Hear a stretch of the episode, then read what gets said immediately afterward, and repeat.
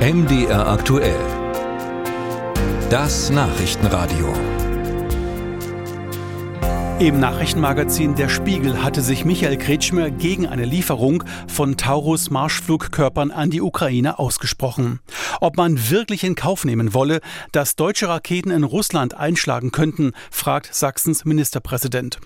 Diese Bedenken kann der frühere NATO-General Erhard Bühler nachvollziehen. In der aktuellen Folge des MDR-Podcasts Was tun, Herr General, sagt Bühler. Ich habe äh, großes Verständnis dafür, dass ein Ministerpräsident eines Bundeslandes wie Sachsen äh, die Stimmungen in seinem Land aufnimmt äh, und sich entsprechend äußert. Da gibt es eben bei Ministerpräsident Kretschmer und anderen die Befürchtungen, dass die äh, Marschflugkörper genutzt werden könnten, um Ziele in Russland anzugreifen. Tatsächlich wäre es aus Sicht der Ukraine legitim, Ziele in Russland anzugreifen, zum Beispiel Flugplätze, da diese eine direkte Gefahr für die Ukraine seien. Doch solch ein Szenario sei nicht zu befürchten, ist sich der frühere NATO-General sicher. Denn es sprechen äh, die Erfahrungen der letzten 17 Monate aber dagegen, dass die Ukraine irgendwelche Auflagen, äh, die sie zum Beispiel von den USA, von Großbritannien, Deutschland und auch Frankreich äh, bekommen hat, nicht beachten würde.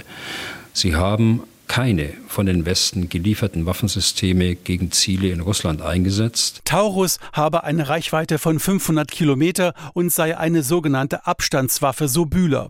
Der Marschflugkörper könne weit hinter der Frontlinie auf eigenem Territorium von ukrainischen Kampfjets gestartet werden. Deshalb bräuchten die ukrainischen Piloten nicht befürchten, von der russischen Luftabwehr angegriffen zu werden. Wegen seiner Bedenken zu möglichen Taurus-Lieferungen wird Sachsens Ministerpräsident Kretschmer aus der eigenen Partei heftig kritisiert. Der CDU-Bundestagsabgeordnete Roderich Kiesewetter sprach Kretschmer auf Twitter direkt an. Mit deiner Haltung zerfällt die Ukraine und Putin setzt den Krieg gegen Moldau und die baltischen Staaten fort. Millionen Ukrainer werden dann ihre Heimat verlassen und damit auch in Sachsen Wohnraum verknappen. Dann kannst du deine Wiederwahl und CDU Sachsen zu Recht vergessen. Kiesewetter meint damit die Landtagswahl im September 2024 in Sachsen.